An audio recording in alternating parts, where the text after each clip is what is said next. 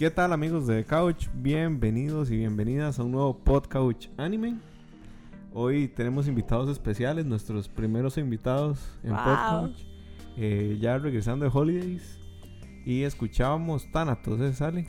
Creo que es Thanatos. Después les confirmo bien el nombre de la canción, pero ahí se las ponemos en el, en el, Ahí les ponemos el link. en el link. Lo mismo dijimos del de post. si no pusimos ni verga, man. No importa. ¿En serio? Sí, sí. Ah, Pero ustedes lo pueden googlear porque Ustedes pueden son googlear personas peleas. independientes. Ahí es Shazam también. Eh, me acompañan como siempre Ale y Majo. Hola.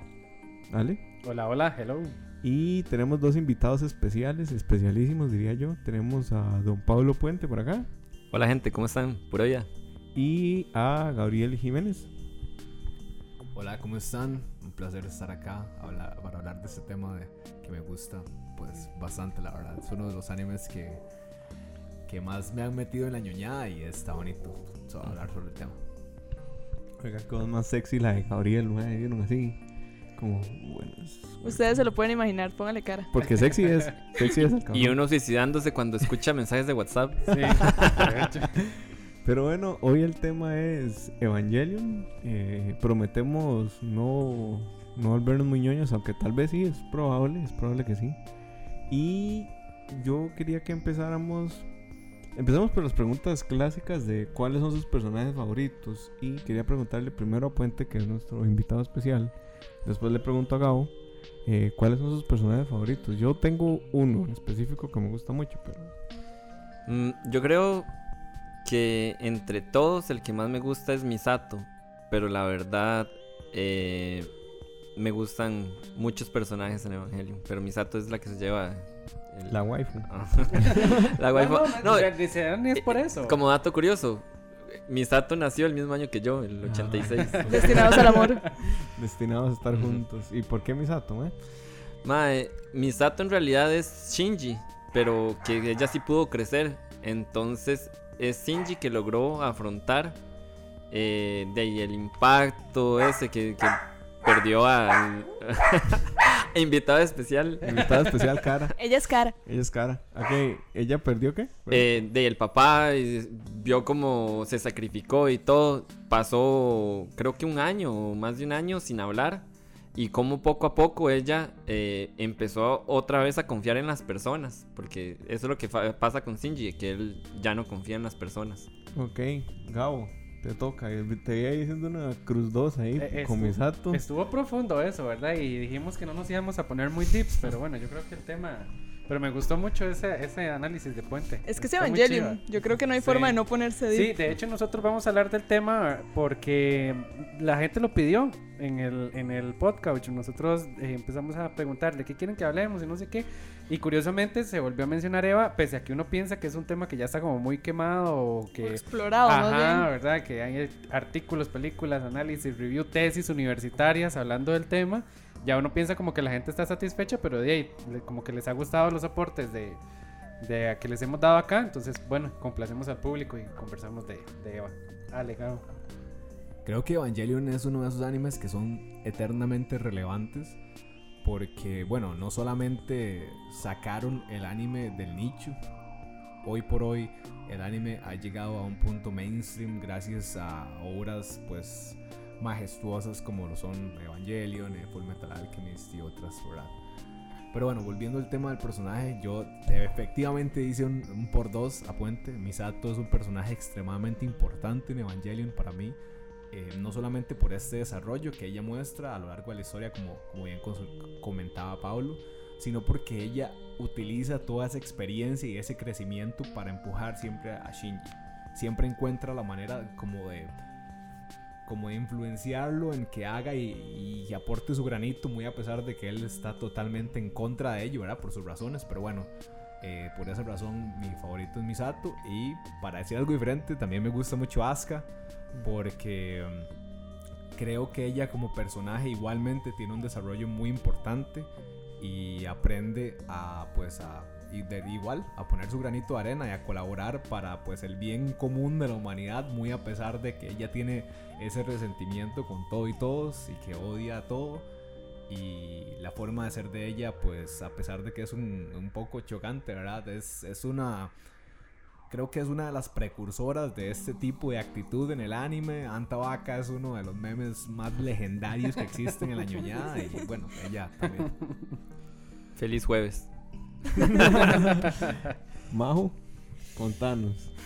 Esa Ok. pregunta siempre la agarro uno fuera base, entonces no se preocupen. De si que hecho- pensar bastante. Em, a mí me pasa con los personajes. Yo, yo hace muchas ganas, tengo muchas ganas, perdón, de hace mucho escribir un artículo en donde empato los personajes de Evangelium con eh, patologías psicológicas, porque hay mucho que se habla de cómo. No soy muy deep otra vez. Perdón, Es que por eso. es yo soy muy deep como persona, entonces lo siento.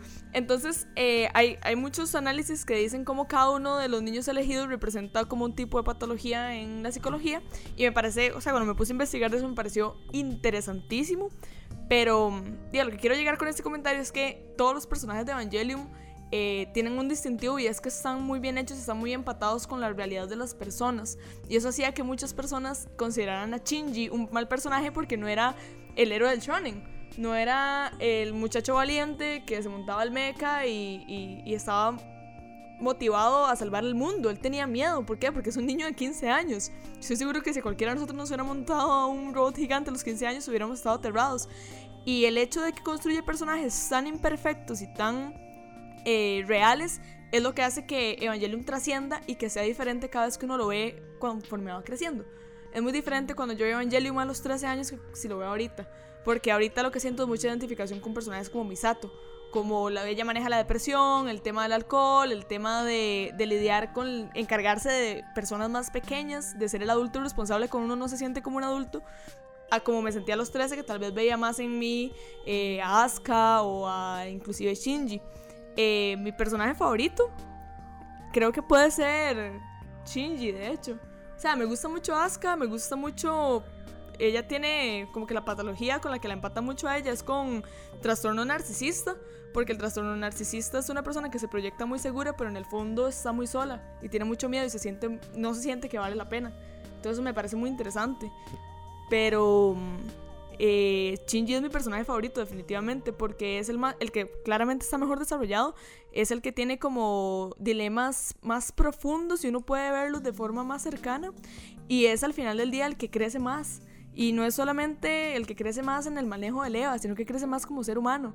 Y es una persona muy pura. O sea, para mí Shinji representa como toda la pureza de una persona porque él tiene todos estos sentimientos que Bueno, no sabe... Más o menos. sí, Sí, la parte para- del hospital es Ay, pues pureza usted pura. trae esa parte a colación. Pero es que eso, eh, no confundan pureza con bondad. O sea, puro es que él es como es. Y él es 100% él. Y él no se deja. Oye, y aunque lo intentan influenciar mucho y él puede ser muy sumiso, al final él es como es. Él es 100% Shinji, ¿eh? Ujú. Y eso me parece súper valioso. A mí me encanta Shinji. Desde, desde la primera vez que lo vi, yo siempre lo defendí. Ale. Yo creo que todos en... en- vamos a ver, al- algo se convierte en un clásico porque es como que en cada persona puede encontrar algo en, ese, en esa obra artística, digamos. Entonces yo creo que en algún momento todos hemos tenido algún episodio Shinji o algún episodio Azuka o algún episodio Rey. Y, por eso nos gusta, ¿verdad? Porque a uno le gusta ver cómo otras personas afrontan eso y a veces le sirve a uno. Eh, yo ahorita, actualmente, eh, me identifico, bueno, no me identifico, pero sí me gusta muchísimo el, personaje de Misato porque eh, creo que es como la que no come gallina entre todos los que están ahí, ¿verdad? Como la que todo se está yendo al carajo y no... Y como que la pechuga, ¿verdad? Como que dice, ya, esta es la vida en la que estoy y, y tal vez no... e- Es cierto que es bueno como cuestionarse las cosas en las que uno está viviendo, pero ella, más allá de cuestionarse las cosas, las afronta. Y a mí eso me gusta muchísimo, esa actitud de ella de echar todo para adelante, siempre decir, bueno, hoy voy, de que viene un bicho que viene y hace esto y hace lo otro, ¿verdad? Y en lugar de sentarme ahí a, a huevarme o a deprimirme o a sobrepensar las cosas, hago algo para solucionarlo. Entonces, es mi personaje favorito. De hecho, perdón, la dupla Ritsuko Misato es súper chiva en el anime porque ella se le equilibra mucho. O sea, Ritsuko es, di, Misato es extremadamente impulsiva y Ritsuko más bien es la que la contiene o la que hay veces tiene que parar las cosas y decir, suave un toque, no, esto hay que calcularlo, esto hay que hacerlo mejor. O sea, mención especial ahí a Ritsuko, Ajá. que es también un gran personaje. Bueno, qué bonito, ¿sabes?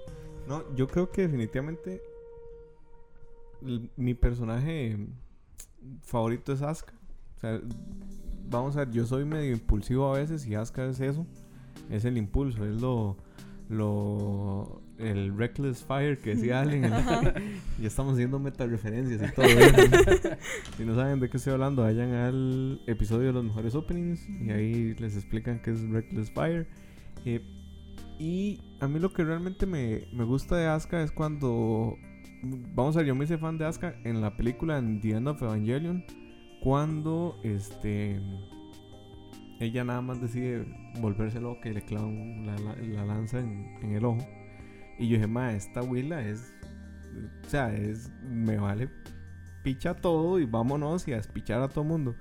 Y eso me hizo entender que ella era el complemento como perfecto de Shinji, aunque en un principio, para mí, cuando la primera vez que yo vi Evangelion, para mí a quien estaban shipeando era a Rey y a, y a Shinji, pero conforme van evolucionando y uno se da cuenta, eres madre Rey, que es un clon y etcétera, etcétera, eh, uno entiende que realmente como la compañera o, o el complemento de, de Shinji es Asuka. Y, y entonces eso me, me pareció muy chido.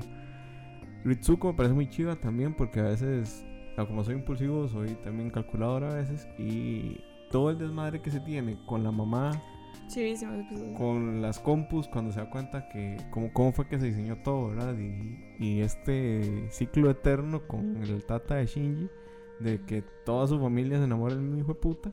Y entonces me parece que es como, como una cosa muy humana también, ¿no? Al final, o sea, ¿quién no ha estado aquí en una relación tóxica y se va y vuelve y se va y vuelve? Usted después se da cuenta que tal vez un compa suyo está metido en otra relación tóxica, tal vez con la misma persona, tal vez no, pero bueno, me parece que es como, como un tema, un tema muy humano y creo que esas dos, mención especial a Don Pingüino, yo lo amo sobre todas las cosas, que pingüino más pichudo. Y creo que podemos ir moviéndonos a, a momentos de shock que de esto no carece Evangelion. Nada más Pablo. quiero agregar Adelante, de el paralelismo que hicieron con Azuka y Shinji. En realidad los dos vivieron lo mismo. Azuka vio a la mamá colgada y Shinji vio donde la mamá también murió. Ujú, Cierto.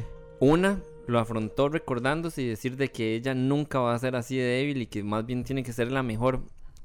Con el trasfondo de, vida japonés, si usted es una persona que tal vez no es guapa o, o es muy pobre o todo, lo que usted quiere hacer en la vida es resaltar por sus notas y ser el mejor. Esa es Asuka. Y Shinji más bien es el traumado, ¿verdad? De que no lo logró afrontar y él se lo olvidó. Por el vio la muerte de la mamá. Y de ahí el papá no lo quiso y lo mandó con un tutor y toda la cosa. Entonces como que ellos son dos líneas que después en un momento se llegaron a juntar. Sí, que digamos, el camino de Asuka es el narcisismo y el de Shinji es más como el nihilismo, ¿no? Al final, como, vale picha todo y. Y de sí, la autoestima por el suelo. Ajá, de hecho, él, él, Shinji hubo un progreso donde él más bien tenía sobre autoestima, así, porque el papá le había dicho como, ¡ay, qué bien! Este, Cierto. muy bien hecho. Entonces él como, deje que los hombres se encarguen de la vara y así. Y. y hasta lo dicen así como, de qué estúpido, de, está, está adolescente. Y después se pega la mega pelada, ¿verdad? Que es que lo traga ese, ese ángel que es una esfera. Y otra vez Shinji vuelve a decaer. Entonces, Esa parte es demasiado simbólica y medio asquerosa también. O sea, me ujú. parece asqueroso cuando el man empieza a decir, ay, esta mierda sabe a sangre. Oh, por Dios, y se empieza a desvanecer así dentro del cápsula. guácala. Pero es que yo tengo muchas con la sangre, ese es otro tema. Entonces pasemos a momentos chocantes que, mm, digamos, este, este anime no carece de eso. Yo creo que todo el anime es un shock constante que lo lleva a uno nada más a un, a un pico. Yo, yo creo que es un antes y un después de una escena. A mí, y puede ser hasta de mis escenas favoritas, cuando Shinji eh, no quiere pilotear el EVA porque hay otro niño eh, en un EVA que está infectado, ¿verdad? Eh, ponen esto, el dummy plug. Y entonces se vuelve loco el Eva y, y termina agarrando la cápsula. Y así el momento así que me traumó cuando yo tenía 14 años fue cuando le dijeron de que era Touji. O sea, eh, que Misato le estaba llamando porque Misato también tuvo como un accidente, entonces no pudo hablar con Shinji en, en ningún momento y eso. Y le dice que era el amigo. Yo, ¡ah! Y después ustedes pueden ver el anime cambia totalmente porque antes era como de muchas vivencias y, y bromas y todo y después densa. se cambia a un tono más adulto diría yo Es- es- así es como yo lo, lo presiento porque después se, se tocan temas como como una insinuación de Misato ofreciendo tener sexo con Shinji de que le toca la mano y Shinji estaba tan deprimido que, que na- no quería nada, que ni siquiera lo tocara. Y Misato de, y es que no sabía qué hacer. La mano ya... Sí, no- así, y así es como ella lidiaba con esas cosas. digamos. Ajá, entonces, Sexo, digamos, y yo cuando vi esa escena niño, ni me pasó por la mente, bueno, adolescente. Y ya adulto, no solo que le entendí, sino que ya veo todo el trasfondo que tiene este Misato y me, me hace que aprecie más el carácter. Gao, su momento choqueante entre todo el festín de Entre el shock, que es Evangelion. Bueno, Pablo otra vez me quitó las palabras de la boca. Están Eh, conectados. Yo tengo eh, mi momento chocante sería parte anecdótico, parte subjetivo. eh, o- o obje- bueno, sí, subjetivo. Y es esa escena, ¿verdad? La, de- la de Misato, la interacción de Misato con Shinji, porque, eh, bueno, yo como eh, venerable anciano que soy, vi Evangelion también, eh, tenía, estando muy joven, tenía igual 13, 14 años, y yo tenía un crush muy severo con Misato. Entonces esa escena llegó y en su momento me partió el corazón. Pero yo dije, de esta man entonces dice, se mete con el que ocupe, ¿verdad? No sé qué ahí, mi mente de carajillo y no sé qué. Entonces fue como, no, Misato, que farisea, etc. ya siendo adulto, ¿verdad? Comprendiendo un poquito más del teje y maneje, ¿verdad? Del mundo y el universo y demás. Esa parte me impactó mucho por lo que decía al inicio de por qué es mi personaje favorito porque es donde usted se da cuenta de que una persona tiene una claridad tan grande en su mente de cuál es el objetivo que está dispuesto a entregar lo que sea necesario para que se cumpla. Y en ese momento la necesidad era, eh, como decía Puente, poner a Shinji en, otra vez sobre rieles y que el asunto se siguiera moviendo porque si no, literal, se acaba el mundo. Entonces esa es mi escena. Majo. Ok, yo tengo. Primero, creo que el solo, la sola existencia de Evangelion para mí fue un shock moment. o sea, desde el segundo, la Evangelion. premisa de Evangelion fue un shock moment. Eh, ángeles que en realidad son como una especie de extraterrestres que vienen a la Tierra y, o sea, todo el, el contexto de Evangelion fue, fue bastante chocante al inicio y eso fue lo que me enganchó. Pero yo creo que de, todas las veces que la he visto, porque la he visto como cinco veces y las películas y todo lo que he analizado y todo lo que he vuelto a explorar y leer y todo, para mí el momento cúspide del shock es la relación entre Leva 01 y la mamá de Shinji. O sea, la primera vez que yo lo vi, yo no lo... O sea, yo sabía que había algo ahí odd, extraño pasando, había algo ahí que, que yo no estaba agarrando y que yo no estaba entendiendo. Y fue hasta después que yo entendí todo este tema de cómo el Eva 01, que te presentan como un simple robot, no es eso. Y eso está conectado a otro gran momento, que es cuando eh, sucede la primera vez que le va a hacer uno entra en modo Berserk. Que eso también me impresionó demasiado. Entonces vos te das cuenta que lo que te dijeron que era un robot realmente no, no es un robot, tiene una relación demasiado directa con los humanos, con algo que está vivo. Y luego ves la relación que tiene con el alma de la mamá de Shinji. Que al final del día, di, ella está conectada a Eva 01 y aparece o se manifiesta o está ahí presente lista para proteger a su hijo. Y eh, al día de hoy eso me explota la cabeza, me parece primero inteligentísimo, me parece extremadamente profundo y muy filosófico que, que hagan o se atrevan en... ¿qué Pablo, ¿de qué año es Evangelion? 90 y qué? Mm. 96, 94. 91. Ya lo vamos a ver con Sí. Google. Creo que es El internet no lo va a decir. Sí, no, 91 es, me tiré demasiado bajo.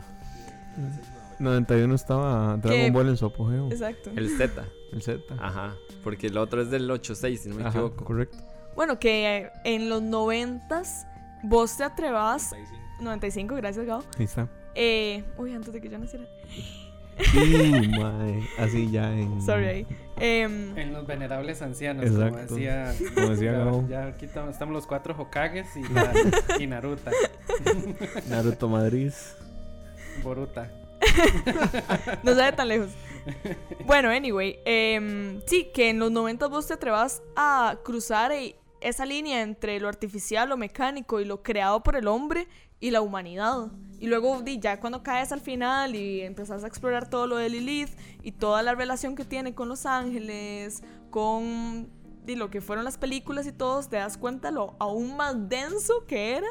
Yo siento que Evangelion tiene capas y vos podés verlo desde una capa muy superficial en donde agarrás de una pelea de mechas y, y el atrevimiento a hablar de cosas religiosas y un final muy extraño, hasta la capa más profunda en donde uno creo que puede seguir escarbando y escarbando y escarbando, eh, pero aún en la primera capa de comprensión uno lo puede disfrutar mucho. Siento que eso es algo que también es muy valioso y hace que tenga tanto rewatch value.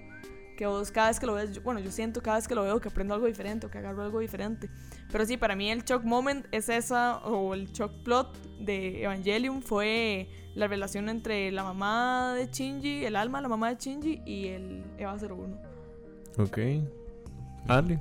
En otro programa eh, que estaba Majo y que estaba Puente también, que nos gusta ñoñar mucho, ¿verdad? No se era- nota, no se nota. Era televisado el programilla y estábamos hablando de Eva y eh, yo, yo hablaba sobre el final de la serie que a mí me gusta mucho, mucho, mucho, ¿verdad? Pese a lo Mm. infravalorado que está el pobre final de, de la serie por todo lo que significa. Entonces, eh, yo comentaba en ese programa que a mí me gustaba mucho esto de que lo primero que se ve en el último capítulo es como un Shinji flotando, ¿verdad? Que es como, eh, imagínense que no hay límites y a partir de ahí te empiezan a construir eh, una idea de que la, la persona para desarrollarse, lo, más bien que un ser humano entra a la sociedad llena de un montón de límites. Usted no puede hacer esto, usted no puede hacer lo otro, eh, usted no puede pensar así, no puede alcanzar lo otro. Y, y en ese momento, di, la serie más bien te rompe con todo eso, te devuelve, ¿verdad? A, a- a esta idea de que uno no tiene límites. Entonces, porque muchos de estos elementos de la, de la, de la ansiedad o lo que sufren los personajes tiene que ver como con el límite que yo tengo con la otra persona, ¿verdad? Como yo no tengo que actuar así o yo no me tengo que comportar así porque la persona me va a ver mal y me va a juzgar y yo soy a través de lo- los ojos de la persona, eso, es- eso soy yo. Todo lo que vean de mí, todo lo que digan de mí, eso, así me construyo. Y la serie te devuelve la idea y te dice, más bien, usted usted no se tiene que poner ese límite de las personas o usted no está limitado por lo que la persona vea de usted, sino por lo que usted es. Y en ese momento en donde Shinji se da cuenta de eso y que se rompe el cristal en donde usted está viendo el último capítulo y le empiezan a aplaudir, para mí es, o sea, para mí fue chocante porque a mí como experiencia personal me cambió me cambió. Yo dije, di, sí, yo tengo que dejar de estar pensando de lo que la gente, y eso es uno adolescente, ¿verdad? Pero creo que es una etapa muy importante en eso en lo que usted pasa de darle tanta importancia a lo que diga la gente, va para la U, qué carrera va a estudiar, esa no tiene mucha plata, esa no sé qué, no sé cuánto, ¿verdad? Todo lo que la gente le dice a usted y que usted no es así, usted no es así, y compórtese bien, no se rasque la cabeza y no sé qué, ¿verdad? Todo el montón de cosas que usted le puedan decir, ya usted está ve eso y puede romper con eso y decir, yo soy una persona que no tengo límites o la gente no me puede limitar por como yo soy, sino que yo puedo llegar a más o puedo hacer lo que yo quiero. Y, y eso me parece muy chocante y muy chido.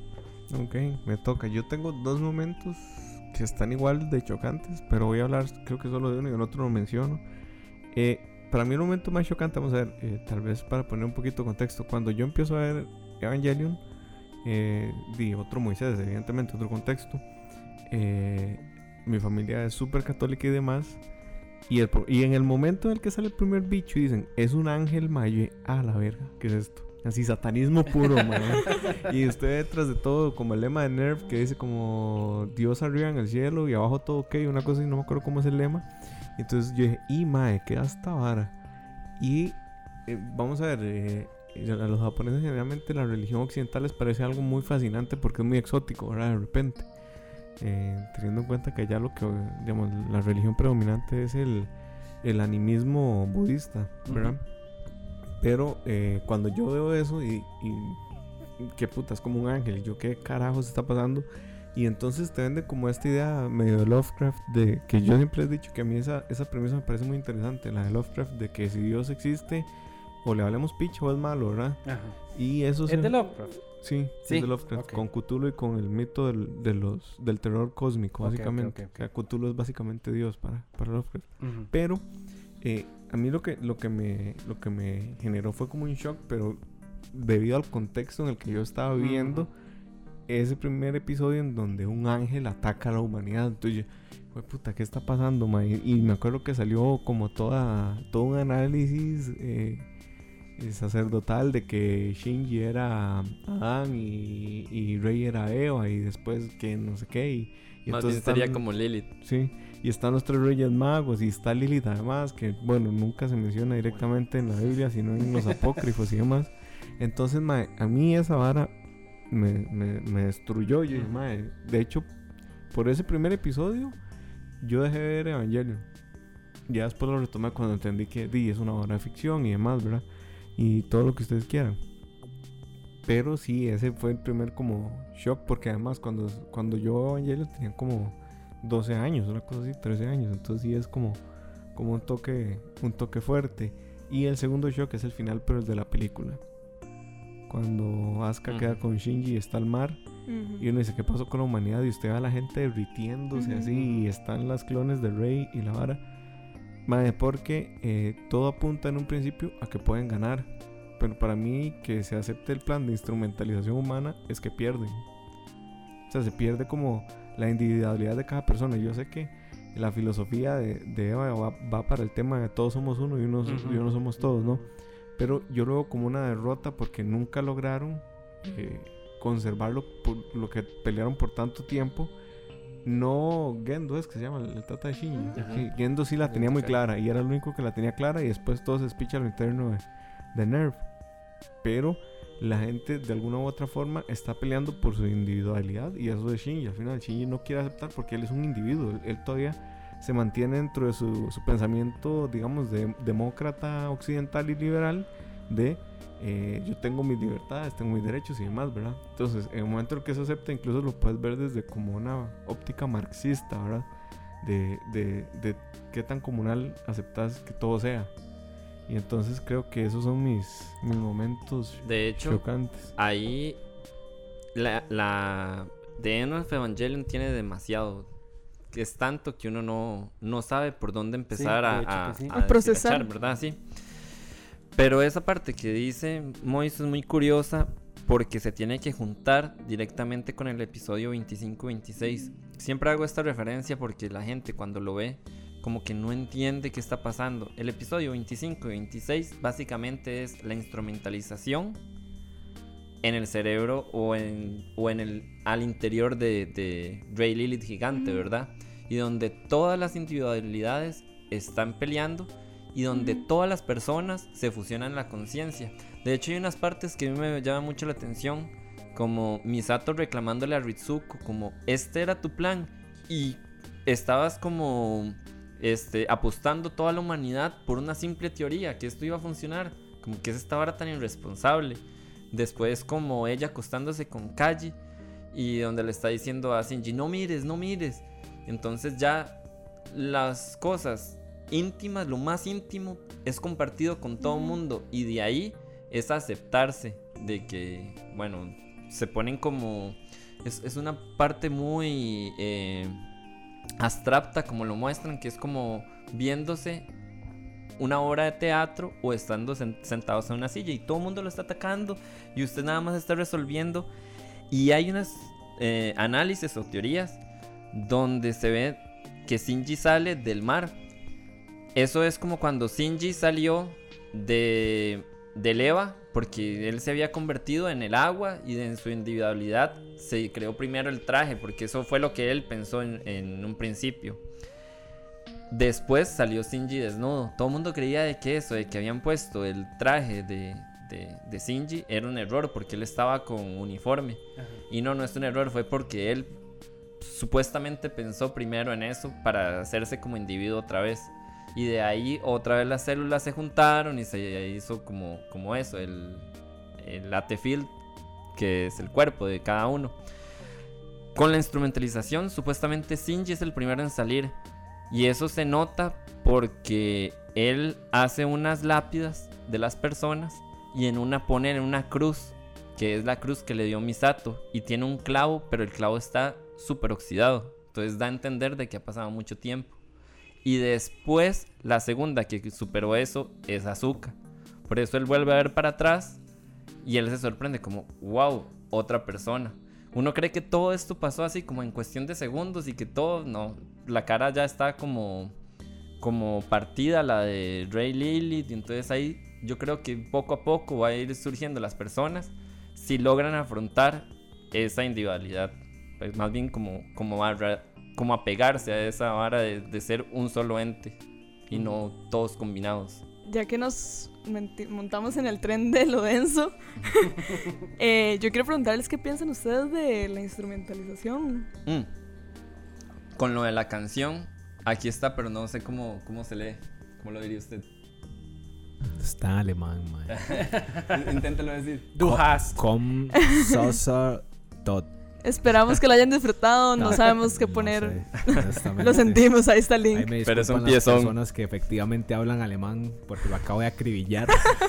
Nosotros con el japonés todos los episodios. Pero cumplimos. Sí. Pero bueno, sí, yo quiero saber qué piensan, o sea, después de todo lo que nos ha enseñado Evangelium, ¿ustedes qué, de qué lado creen que hubieran estado?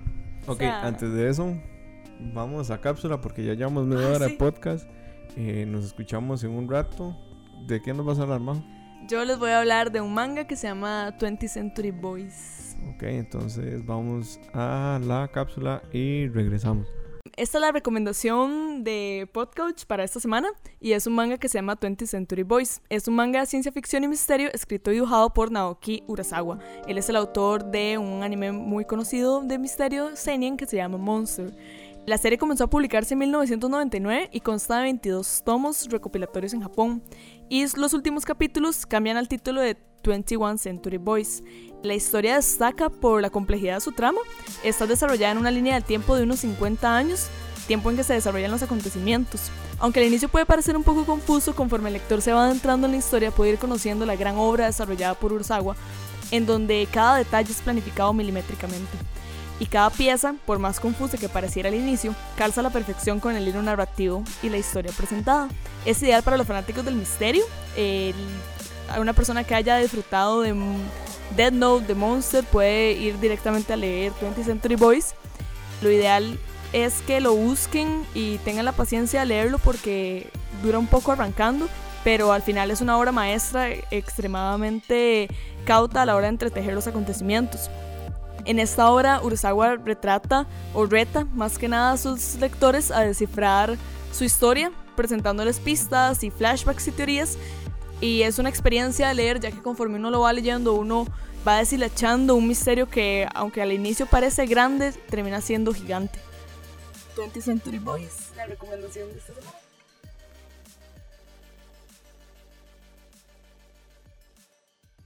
Luego de la cápsula, esa recomendación está bonita, Majo. No, De Monster es de la, del Sí, autor. el de del autor de Ok. Monster, para que lo busquen. Eh, habíamos Hay un live action, pero no lo ven. Ok. Uno nunca ve en live Como action. de todos los anime. live actions. Eh, a ver, Pablo, Majo nos hizo una pregunta. ¿Qué opinas del el tema de la instrumentalización humana? ¿De qué lado estaría? Sí. Bueno, de ahí, si yo creo de que pierdo el amor de mi vida, como Gendo, de ahí, podría ser todo también por verlo, pero ya eso es estar demasiado pepis, entonces, ahí no sé, es una pregunta dura. Yo creo que hubiera estado del lado de la humanidad y que nada más destruir ángeles y punto. Es una pregunta bastante difícil porque mm, personalmente a veces tengo como unos índices de Thanos, ¿verdad? A veces creo que efectivamente la humanidad es el peor cáncer que hay en este mundo y que muchos de, bueno, no, no diría muchos de nosotros, pero hay muchas personas sobre la faz de la Tierra que definitivamente solamente existen para que este planeta se pudra y sea peor cada día. Entonces, yo no sé si estaría al lado de la humanidad o, de los ángeles. Creo que, digamos, dentro del contexto de Evangelion ya no queda mucha humanidad. Y la que queda seguramente se haya adaptado a, supervivencia y a, y a ser más agradecida con lo que tiene, con lo que hay, con lo que puede hacer. Entonces creo que bajo ese contexto sí estaría al lado de la humanidad, pero Ese es mi pensamiento respecto al, al asunto de la instrumentalización. Em, yo de fijo si nos hubiera combinado todos. Wow, Pero es porque yo soy un poco. o sea, a ver, muy radical de tu Comunista. yo entiendo a Ritsuko. O sea, eh, había muchas posibilidades de que saliera mal. Y, y la teoría, tal vez a la hora de la práctica uno no sabe bien. Pero a mí me parecía que era. A ver, finalmente, si uno se pone muy, muy, muy, muy, muy eh, esotérico, di, todos somos parte de un universo en el que funcionamos como pequeños miembros, así como los humanos son diminutos en función del universo, las células son diminutas en función de los humanos. Entonces, no me parecía mal pensar. Obviamente, uno como individuo no está dispuesto a ceder su existencia, su humanidad, su nombre para unirse a un todo. Pero igual, di, que no, que no el final, o según se plantea religiosamente, es unirse a un todo. O sea, que hay después de la muerte. Me explico, me parece demasiado finita la existencia humana eh, y demasiado egoísta aferrarme a mi humanidad finita, que literal es un segundo en la historia del universo, y renunciar a una existencia eterna eh, siendo parte de un todo, que al final es a lo que aspiran las personas, entre comillas, eh, con, siendo devotos o siendo espirituales o siendo personas creyentes, que es que a la hora de morir van a ser parte de un todo, entonces ¿por qué esperar a morir? ¿O por qué tener que vivir y, basado en, o sea, y basado en una hipótesis también, ¿verdad? Tiene la misma nivel de hipótesis eh, a lo que la tenía la instrumentalización. Entonces yo de fijo hubiera sido Ritsuko ahí moviendo todos los hilos y todo para que pasara porque yo creía, o yo hipotéticamente creería que, que es algo bueno al final del día. Ser parte de un todo o, y renunciar a lo diminuto, ínfimo y, y, y pequeño que es mi existencia, digamos. Ok, Ale. Yo, yo soy Team Majo esta vez.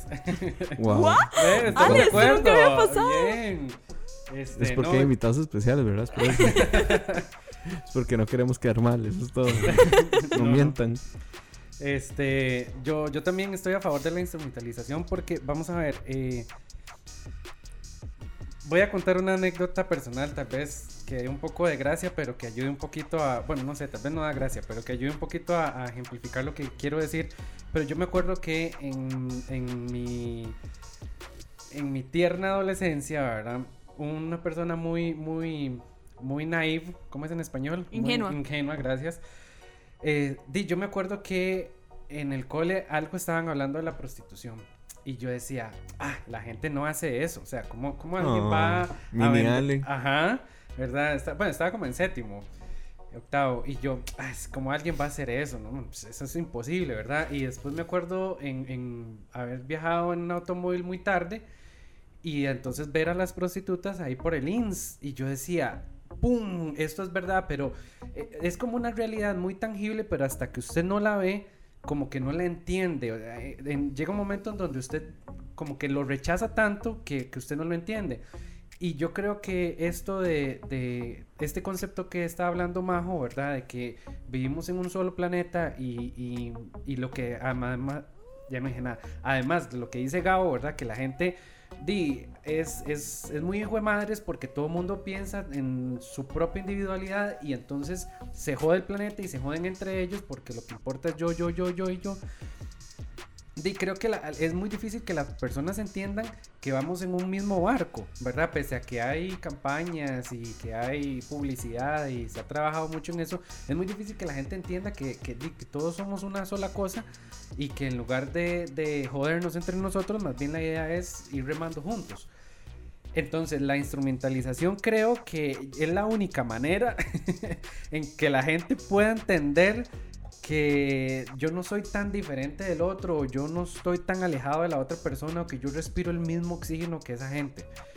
Eh, entonces creo que sí sería chiva como una experiencia necesaria para el ser humano y lo amarro a lo que dice Puente, que di que si al final el chiste también es que cada persona dentro de lo colectivo también entienda que son uno con el mundo y ya puedan trabajar de manera individual, ya teniendo esa conciencia, entonces está muy chida. Ok. Igual hay dos instrumentalizaciones, ¿verdad? La del plan de Sil y la del plan de Gendo. Por eso yo hablé siempre De La- la la, la egoísta. Ajá, ajá. Yo hablé o por la humanidad, que mantengo mi individual- individuali- individualidad, O la de Gendo, que en realidad es siendo egoísta porque él lo único que quiere es volver a ver a Yui. Entonces, nunca lo haría porque todos seamos uno, un ente todo súper poderoso. Nah, eso no, no es para mí. Yo la verdad estoy del lado de Los Ángeles y que nos lleve la verga. la no, no, eh, yo, vamos a ver, tengo mis, mis muchos problemas con ese plan y tal vez de repente son mis convicciones demócratas occidentales que me dicen que habría que consultarlo con la gente, pero Ay. también eso me dice que, que nos va a llegar la verga primero que, que nos pongamos de acuerdo, ¿no? Ajá. Pero yo sí no, digamos, yo no, no, vamos a ver, no compartiría la idea de despojar a la gente de lo único preciado que tiene, que es su propia existencia, para egoístamente creer que todos juntos vamos a estar mejor. En primer lugar, porque eh, yo, y en esto soy muy de la, de la teoría de Borges, de que la eternidad debe ser sumamente aburrida, igual que Ryuk, ¿verdad? O sea, vivir eternamente para qué? Además, el sol va a explotar y nos va a llevar a la verga en, en unos cuantos años, ¿no? unos cuantos millones de años. Pero eh, yo sí creería que lo que le da sustento como a la vida o al meaning de la vida es el hecho de que estamos un tiempo finito, que después no sabemos qué va a pasar y que además somos individuos que de alguna u otra forma eh, creamos un impacto, mm, yo no voy a decir en el mundo, eso me parece muy antropocéntrico, pero creamos un impacto al menos en el círculo inmediato que tenemos alrededor, ¿no? Y me parece que desdibujar esas líneas eh, con el único objetivo de sobrevivir, yo preferiría, yo personalmente preferiría, eh, en serio, que nos lleve a la verga, o sea, porque al final, eh, desdecirse de quién es uno y renunciar a quién es uno por un objetivo superior que igualmente va a ser finito, porque igualmente el cosmos se, se va a morir y demás, eh, me parece que no tendría para mí el peso suficiente como para decir, ok, sí, renuncio a esto. O sea, preferiría saber que finitamente acabo acá y que ya después lo que sigue es la gente que me recuerda hasta que un día se muera en el olvido Moisés, ¿no? Pero bueno, ese- e- ese- ente podía trascender el tiempo, el espacio. sí. Entonces, si explota el sol, de él se va a Sí, otra los- galaxia, que universo, los- lo que los- sea. ¿Cómo es que se llaman? Los, los 12 bichos estos que salen en el manga. ¿Cómo es que se llaman? Los que supuestamente mandaron la semilla de Lilith. Ah, los, de- los ancestros. los ancestros. ¿eh? Son sí. 12, ¿no? No estoy seguro, pero solo se ve y creo que en un juego nada más se ve. O sea, es en el juego de... En el de Play 2, creo que. creo- ajá, en el de Play 2. Que te ponen pedazos ahí del, del- Y del- de la historia. justamente explicó parte de la instrumentalización, el fallo que tuvo, que personas pensaban como usted de que no eran eh, como no eran capaces de despojarle la vida a otras personas y por eso fracasó. Mm. De hecho, el- la instrumentalización falló desde adentro, Sí, porque ya las personas estaban demasiado arraigadas a lo que ya tenían. ahí está. Ujú. Esas son las respuestas. Qué ya nos profundo, fuimos muy, muy- así ya la gente estar dormida escuchando el podcast. No, está súper interesante. Es podcast slash clase de filosofía slash evangelium. sí, sí, sí, un poquito de política. que, que nos cuenten, que, que nos cuenten ahí en los comentarios si se durmieron cuando llegaron a este minuto. Ah, pero ustedes creen evangelium, ¿verdad? Si querían la parte así donde nada más son O sea, Ah, ¿qué esperaban? Por allá, ¿y qué esperaban, digamos? las peleas de robots. ¿Dónde están los robots peleando? Sí, que, que también, digamos, Evangelion bebe mucho del, del- de la vida de Ano, ¿verdad? O sea, Ano estaba en una depresión que fue, ¿verdad? De De- que ya de- no, sí, sí. sí. De Shinji. Estaba en una completa depresión y de hecho creo que es en el capítulo 16 y el mae lo narra en una de sus, de sus grandes aventuras o de sus grandes entrevistas más bien. Dice que a partir del capítulo 16 una amiga le prestó un libro de autoayuda y que eso fue lo que lo hizo salir a él de la depresión y que por eso eh, termina cambiando el tono de Evangelion a partir del capítulo 16 creo que es. Y de hecho que lo que dice es que él tenía pensado otra cosa y al final Shinji acepta como la instrumentalización precisamente porque es como el dar el salto de salir de su depresión al final. o sea, es como, di, como agarrar la vida de uno y volcarle en la hora más importante que va a hacer por el resto de su vida. Ujú. Eh, yo quería ponerme medio polémico y preguntarles qué no les gusta de Evangelion. Gracias por esa pregunta, Moiso. Pablo no puede responder. Y yo empiezo. ese es el problema. Eh, eh, ese es el problema. Que no me gusta Evangelion. Si querés yo empiezo. Mm, sí, por favor. Ok, yo les voy a decir, yo lo he dicho en otros programas, a mí lo que no me gusta es la falta de templanza de Ano para casarse con una única historia. A mí me parece que es una falta de respeto para su obra como haber terminado la vara y después decir, este era el final que quería contar, pero entonces no, el, el final real, real que quería contar está en The End of Evangelion. Y después dice, no, no, no, pero entonces vamos a rebotear todo y sacamos Evangelion 1.0, Evangelion 2.0, 3.0 y 3.0 más 1. Entonces, a mí me parece que es como, como estar demasiado inseguro de lo que uno quiere contar y no dejarse como... O sea, no casarse con su visión artística al final, si lo que querías hacer era el anime de 26 episodios y que al final sí hubo un tema de presupuesto y que no les dieron tanta plata para la animación y todo lo que sea, pero lograste contar lo que vos querías, yo creo que ahí tenías como que, que cerrar el, el- el ciclo, ¿no? O sea, si quieres contar más, podrías crearte otro universo, no sé. Bueno, está muy difícil crear otro Evangelion, pero, pero eh, sí, yo creo que eso es lo que a mí no me gusta de toda la saga en general. Que es como un reboot y después te meten en el loop de las películas, ¿verdad? Que después hasta hay una cuarta niña elegida, Di, que estuvo referenciada en el anime, pero que también por presupuesto, entendido, no la hicieron. No, es La porque la metieron así porque explotó la base. Entonces, de, ahí en ese universo, porque ya ahí esta vara se vuelve Sí, después. ya un des- Si era difícil la serie, ya con los Rebull ya uno le explota. Y gracias por recordarme de eso. Y tal vez lo que no me gusta Evangelion es el vacío de los 14 años. Y que los niños que estuvieron en el EVA tienen la maldición del EVA y ya no crezcan. Entonces, eso me parece un poco raro y como hmm, para que mantengan a los personajes así de por vida. Lo hicieron muy Simpson. Así, pero aún así, las películas tienen, tienen su esencia para mí. Si aportan a la historia. Eh, es como una continuación, pienso yo. Entonces sí, lo que no me gusta es eso, como el, vacío de los 14 años, porque tras de eso, cuando se termina la segunda, eh, le enseñan a uno un preview y uno pasó un montón de tiempo como pensando, oh, la otra película que viene, y muestran escenas y todo, y usted empieza a ver la tercera y usted dice, ¿qué, qué pasó aquí? ¿Cambiaron de director o algo? Que, que ya es completamente diferente, y no, era como algo que quería mostrar de que el personaje principal es Shinji y solo va a ver eh, uno la historia de Shinji. Entonces, si Shinji estuvo 14 años en- encerrado, de eso uno no lo va a ver. Yo creo que personalmente em, no me molestan el 1.0 y esa serie de películas porque ante mis ojos siempre ha sido como Evangelion Brotherhood, ¿verdad? Ajá, Yo sí, siempre obras he por considerado aparte. que es como algo muy diferente, es algo igual pero diferente, disfrutable. Sin embargo, sí estoy de acuerdo en que no me gusta eh, toda la ambigüedad que se, que se creó cuando se pusieron sobre la mesa Death and Rebirth eh, y luego The End of Evangelion porque siento que trata como de quedarle bien a todo el mundo, como, como de darle como rienda suelta a la gran cantidad de material subjetivo que tiene Evangelion. Entonces realmente se desordena, creo yo. Y bueno, yo al menos soy una persona como de visiones concretas.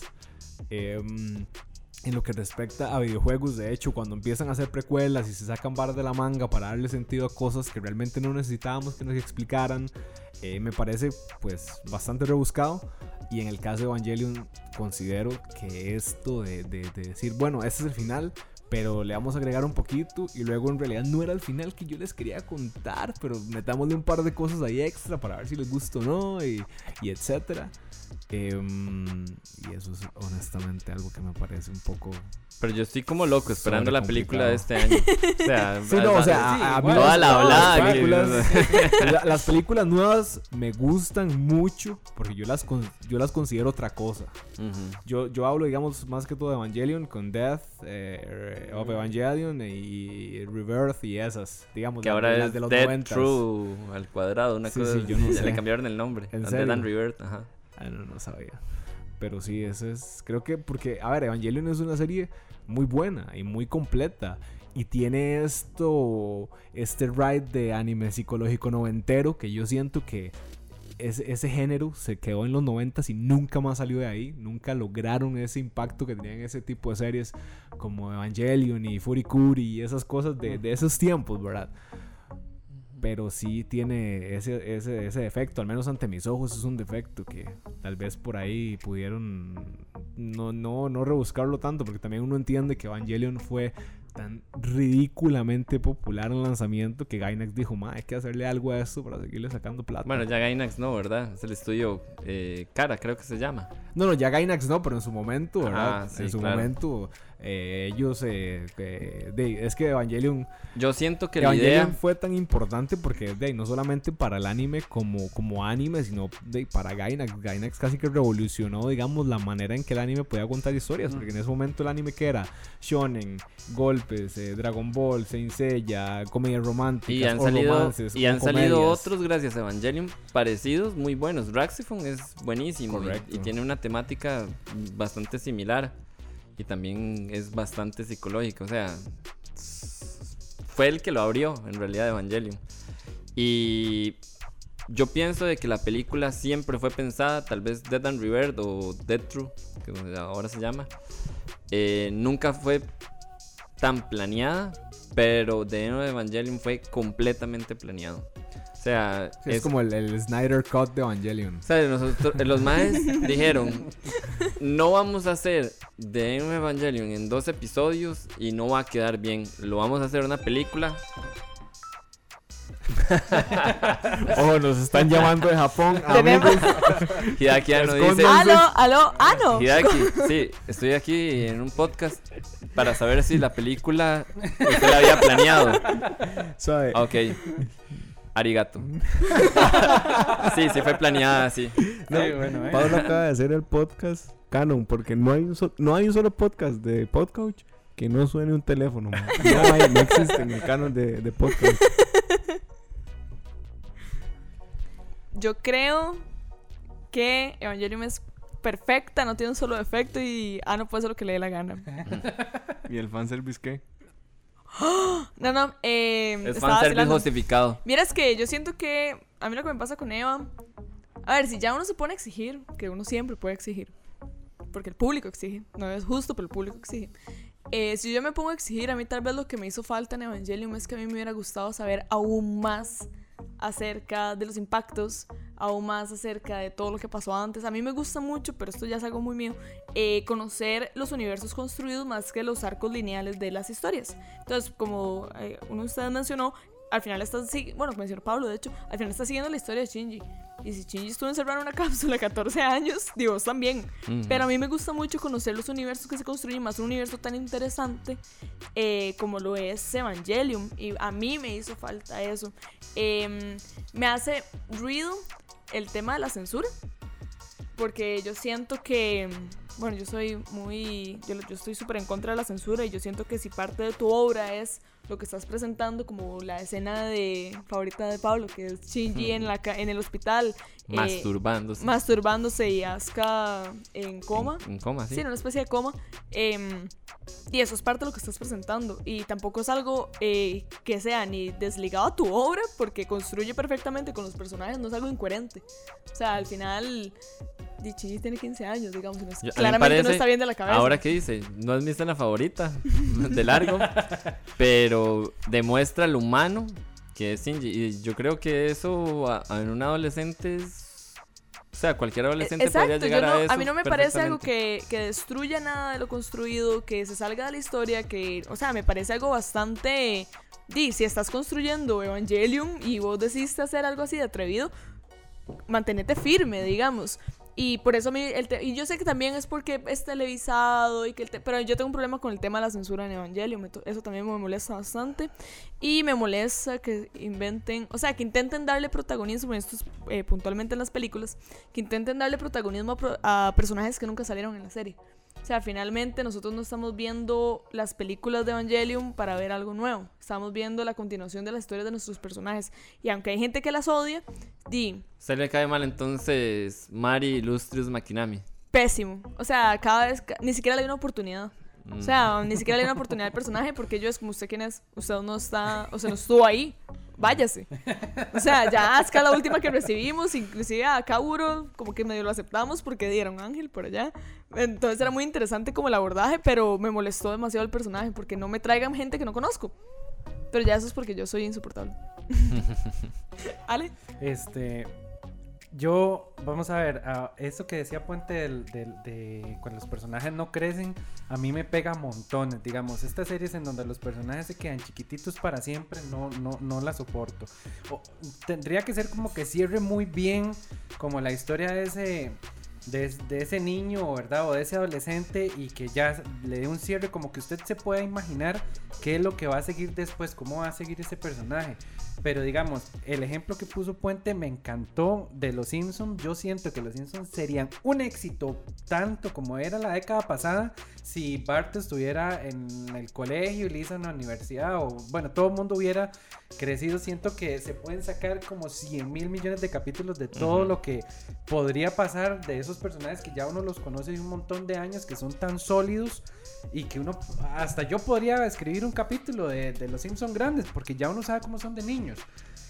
Y, Eh, y los Simpsons sí, involu- sí evolucionan porque hay personajes que se mueren y Sí, no vuelven sí, a salir. ajá. Entonces, de, si se muere un personaje perfectamente, Ujú. entonces podría de ya empezar a crecer. O sea, a crecer. imagínense a Naruto sin, sin Shippuden. Eh, Ujú. me- no, no, no cierra bien. no- uno no se imagina, digamos, todo esto bonito que construyeron, qué es lo que va a pasar más adelante. Y di, di, yo espero que, que My Hero Academia vaya por ese camino, ¿verdad? Que no se queden todos chiquititos Pero para de hecho, siempre. bueno, tal vez es cosa mía, pero yo ya veo a Deku mucho más grande. Sí, sí, se ellos ve como que han hecho, crecido. Ah, y el ajá. crecimiento de como personaje Claro. es Ah, sí, abismal. Correcto, abismal. ¿verdad? Este, entonces a mí, este, sí me hizo falta en las películas justamente eso que dice Puente, ¿verdad? A ver que a partir de todo lo que aprendieron ellos en esa época, ¿verdad? Cómo se iba a ver reflejado en, en- en una etapa un poco más adulta. Me hubiera gustado que experimentaran con eso, pero ahí no, no, no se logró, ¿verdad? Y esto del loop, que, que, que no sé qué tan necesario era. Sí, imagínate cómo sería, o sea, qué clase de adulto hubiera sido Shinji con Claro. esas vivivias que iba a crear ese Claro, personaje. Que Y sería Gendo. Mm, Yo creo que ni siquiera. ¿Qué? Gendo, Gendo, No. Gendo ¿Vos, tiene, vos decís que es cíclico. Gendo tiene el mismo problema de Shinji. Es que eso es lo bonito de- que, que tiene Evangelion. Como que todos los personajes en realidad tienen como el mismo problema. De hecho, Gendo tiene lo que le dicen, el problema del puercoespín, de que no se puede Ajá. acercar mucho a las Correcto. personas porque se lastima con Sí, sí, las sí, sí, otras sí. o lastima Ajá. a las otras. Y Gendo lo que hizo fue fomentar como un lado agresivo, por eso él se peleaba y todo. Y él cuando abrió su corazón, que fue con Yui, que la amaba así Ah. increíble, y la madre de ahí se le muere porque vio cómo iban los planes y todo, y él no logró superar eh, ese evento. Tal es así que a él le da miedo estar cerca de Shinji, por eso lo manda con el tutor. Sí, pero no hacerle daño. Entonces Pero yo- usted cree que sea lo mismo, digamos, porque... Dave, yo digo que sí, los patrones se, se- se no, copian pues, a veces en, que en sí. No, generaciones. No, no, no, eso sí, eso sí. Pero, di, yo siento que, que Shinji tuvo como influencia de un montón de personas más, digamos, Claro. como de Asuka y de Misato, y entonces, di, como que manda huevo que no haya aprendido, digo yo. De ahí sí. Pero de ahí, humanidad, eso ¿no? era justo lo que me hubiera gustado ver igual que usted. Ajá. Como él hubiera afrontado ya las cosas. Porque de ahí, Misato también le pasó y lo afrontó más bien a- al lado bueno. Ajá. Sí, es, es muy... bu- O sea, hay demasiados personajes que analizar y yo creo que uno puede profundizar y hipotizar mucho acerca de cómo hubieran sido ellos. Hay un manga donde crecen. Opa. Sí. Oh. Eh, De no, hecho, no me recuerdo muy bien ahorita el nombre, pero, pero salen como dibujos de con otros dibujos los EOAs y todo. Y... De hecho, hay un. Bueno, la línea Merck nueva que sacaron se llama Evangelion Millennials. No sé si lo sabían. Ah, no, no lo he visto. salen, sí lo vi, pero salen un poquito más adolescentes. Lo único que Ajá, vi eh, en The Couch fue los Funko. Ajá. Ajá. Que compraremos. No, mentira, yo El- no compro a mí el que me gustó es el de Leva A mí también, de hecho. Ajá.